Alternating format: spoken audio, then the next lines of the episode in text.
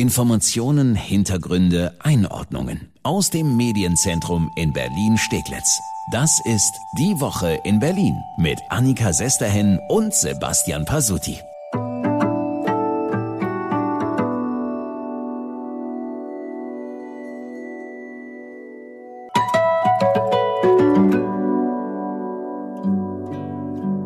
Es geht in die richtige Richtung. Seit heute, an diesem Freitag, am 11. Juni, an dem wir diesen Podcast aufzeichnen, sind alle Corona-Ampeln bei uns in Berlin auf grün. Die Inzidenz auf unter 20 und in Brandenburg sogar unter 10. Also Tendenz weiter sinken, sieht gut aus. Dazu volle Kanne Sommer. Können wir so weitergehen.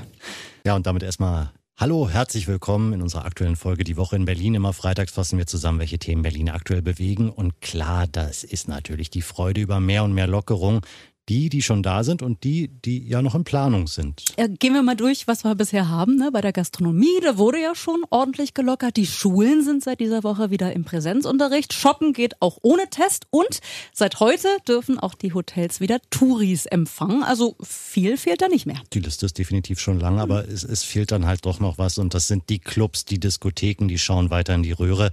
Ist ja auch nicht so wahnsinnig verwunderlich. Tanzende Massen dicht an dicht, das verträgt sich so gar nicht mit Corona. Ja, was also machen? Machen, damit die Clubs nach dieser extrem langen Durststrecke wenigstens ein bisschen profitieren. Kultursenator Lederer hat den Betreibern die Woche ja ein bisschen Hoffnung gemacht. Zum Ende nächster Woche könnte das Tanzverbot zumindest draußen fallen. Wir als Kulturverwaltung wollen das, dass wir dort dann auch ein sukzessives, vielleicht nicht gleich 1000 Leute auf einen Schlag, aber mit einer bestimmten Personenanzahl auch äh, Aktivitäten draußen, auch Tanzaktivitäten draußen ähm, äh, ermöglichen, weil ich meine, mir sind legale Alternativen mit Hygienekonzepten lieber als irgendwelche illegalen Geschichten, wo die Leute dann aufeinander hocken. Das kannst ja auch kein mehr erklären.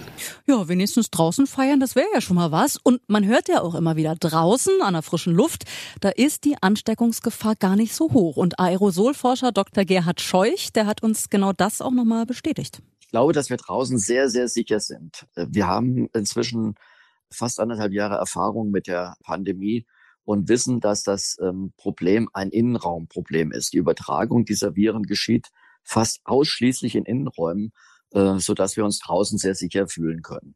Na super, dann kann es ja doch losgehen. Gruppenkuscheln im Außenbereich der Clubs. Äh, so simpel ist es dann aber leider doch nicht. Wenn man sehr, sehr eng, sehr lange zusammensteht, dann kann sicherlich eine Übertragung stattfinden. Aber die Wahrscheinlichkeit ist sehr, sehr viel geringer als in Innenräumen. Engtanz, ich weiß nicht, macht man das heutzutage noch in den Clubs? Keine Ahnung. Jedenfalls Engtanz weiterhin keine so gute Idee, auch nicht draußen. Dass es aber überhaupt mal die Aussicht auf eine Teilöffnung der Clubs gibt, das ist zumindest ein bisschen Licht am Ende des Tunnels. Definitiv. Wobei ähm, draußen Party machen, ja, können so ein Problem werden für die Clubbesitzer. Nachbarschaftsprobleme, sage ich mal. Jeder, der schon mal eine Gartenparty zu Hause gemacht hat, weiß hm. das aus eigener Erfahrung, dass keine Ärger mit den Nachbarn geben, wenn draußen zu wild gefeiert wird. Und Nachbarn haben die Berliner Clubs, die ja meist in der Innenstadt sind genug.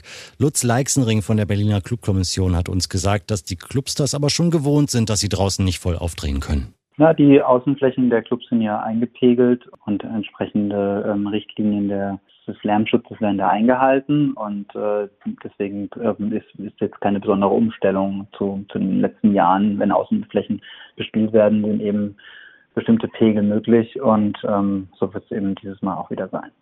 Ich glaube, laut wird's trotzdem, auch wenn die Musik vielleicht wirklich leiser gedreht ist, äh, wenn da alle Party-People nur draußen stehen, man will sich ja auch was erzählen. Nach so langer Zeit ist erstmal im Club und so.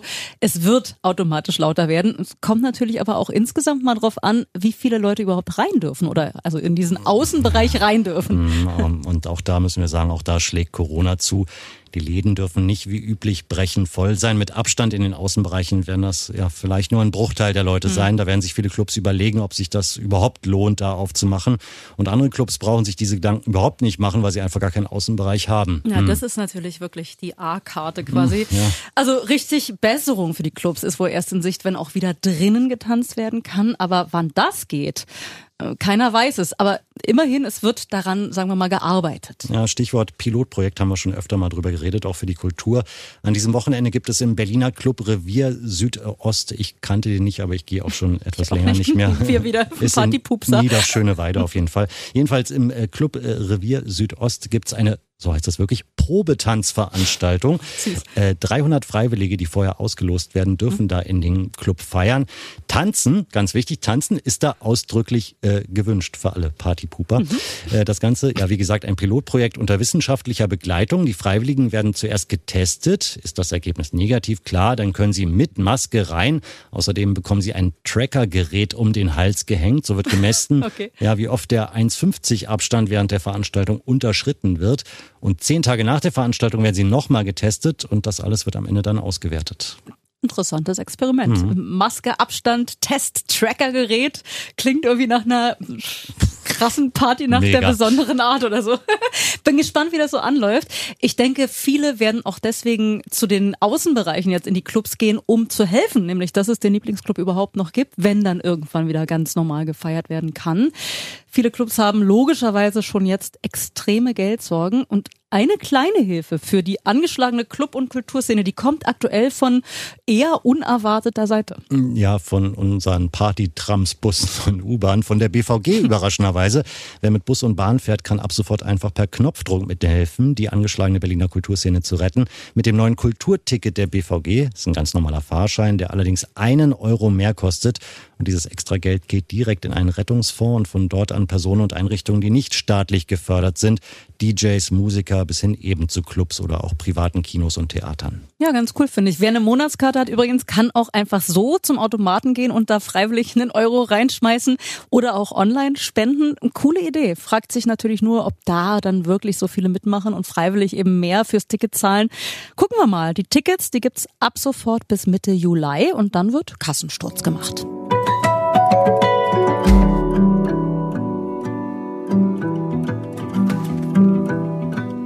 Ich habe so ein bisschen das Gefühl, dass die gesamte Politik in den letzten Jahren ein Praktikum bei einer Werbeagentur oder so gemacht hat.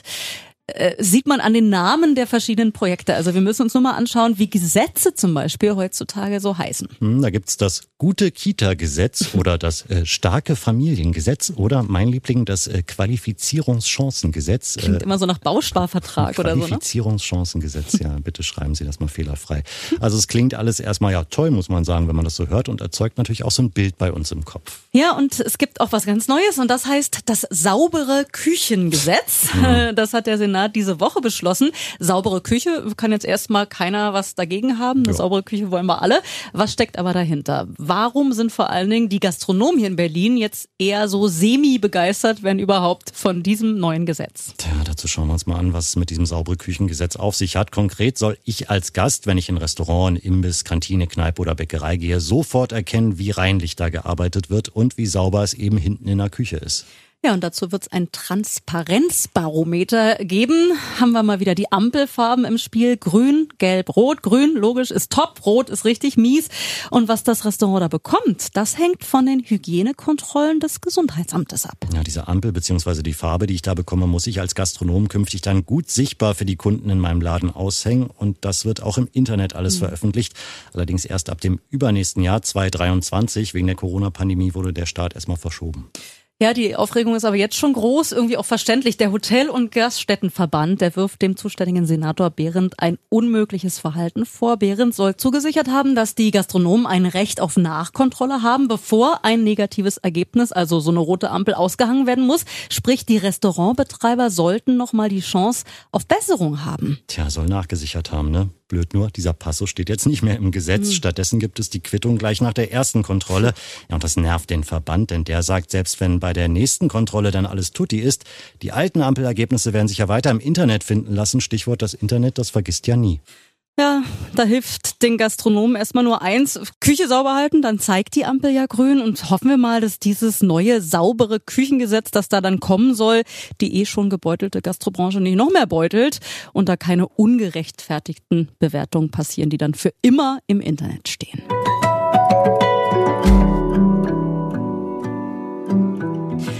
So während des Lockdowns, ich glaube, jeder von uns hat sich da ein paar schlechte neue Angewohnheiten angeschafft. Ich hatte zum Beispiel eine Phase, da habe ich wirklich jeden Abend Weißwein getrunken. Finde ich jetzt nicht so schlecht. Aber ja, aber so auf Dauer fand ich irgendwie schon krass so. Ne? Äh, ich habe es mir zum Glück inzwischen wieder abgewöhnt.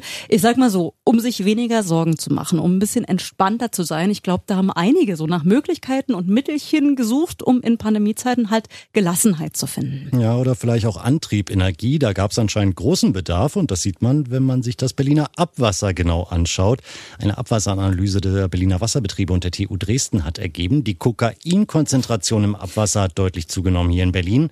2017 konnten noch 300 Milligramm auf 1000 Personen nachgewiesen werden. 2021 hat sich das mal locker verdoppelt. Ja, huch, war. Äh, also Glas Wein zu Hause oder meinetwegen ein Joint oder so. Ich kann es mir noch vorstellen, aber bei Koks, ich dachte ehrlich gesagt immer, das ist eine Partydroge. Irgendwie was, was man eher in Gesellschaft nimmt. Ich habe keine Ahnung, aber äh, dem ist scheinbar nicht so. Äh, wie man genau am Abwasser überhaupt sehen kann, ob mehr Berliner koksen als zuvor. Wir haben das Stefan Natz von den Berliner Wasserbetrieben gefragt. Wenn die Menschen Kokain nehmen, dann scheiden sie Benzoylekonin aus. Ja, das ist das Abbauprodukt. Aber das weist eben darauf hin, wenn Sie dieses Abbauprodukt finden, dann haben Sie vorher Kokain gehabt. Es ist also nicht mehr wirklich Kokain, was Sie finden, sondern ein sogenanntes Metabolit davon. Ja, aber irgendwie trotzdem krass genug, dass sich dieses Metabolit, dieser Kokainrückstand im Berliner Abwasser verdoppelt hat. Grund zur Sorge ist es aber jetzt erstmal nicht. Höhere Mengen muss man sich immer relativ vorstellen. Die Maßeinheit dieser Mengen sind Nanogramm, also Milliardstel Gramm pro Liter. Das ist immer noch verschwindend wenig, aber trotzdem, es lässt sich im Rohabwasser nachweisen. Rohabwasser, das ist das Wasser, was aus der Kanalisation kommt und dann letztlich in immer größeren Kanälen in unsere Klärwerke fließt.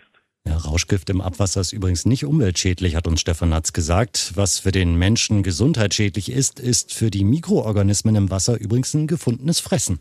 Der, der Hauptwirkmechanismus in einem Klärwerk äh, ist ja der Hunger von unzähligen Mikroorganismen. Das sind vorwiegend Bakterien, weit über 200 verschiedene Arten, die äh, alle möglichen im Wasser gelösten Stoffe verstoffwechseln und damit abbauen. So, und wenn jetzt hier irgendwer zuhört, der sich mal ganz schlau denkt, ich trinke jetzt einfach mehr Leitungswasser, vielleicht wirkt es ja aufputschend, ist totaler Quatsch. Nach dem Weg durchs Klärwerk ist da nichts mehr drin, was den Rausch fördert. Absolut unbedenklich, da einen großen Schluck zu nehmen. Danke, dass Sie reingehört haben in unseren Podcast Die Woche in Berlin. Und wir hören uns bald wieder. Unseren Podcast gibt es jede Woche neu. Immer freitags fassen wir die Top-Themen der Woche für Sie zusammen. Finden Sie überall, wo es Podcasts gibt und auch auf berlinerrundfunk.de und rs2.de. Und wir freuen uns, wenn Sie uns eine gute Bewertung bei iTunes dalassen oder gerne auch bei Spotify folgen. du sagst es immer so schön. Vielen Dank. Wir wünschen auf jeden Fall bis dahin eine schöne sommerliche Woche.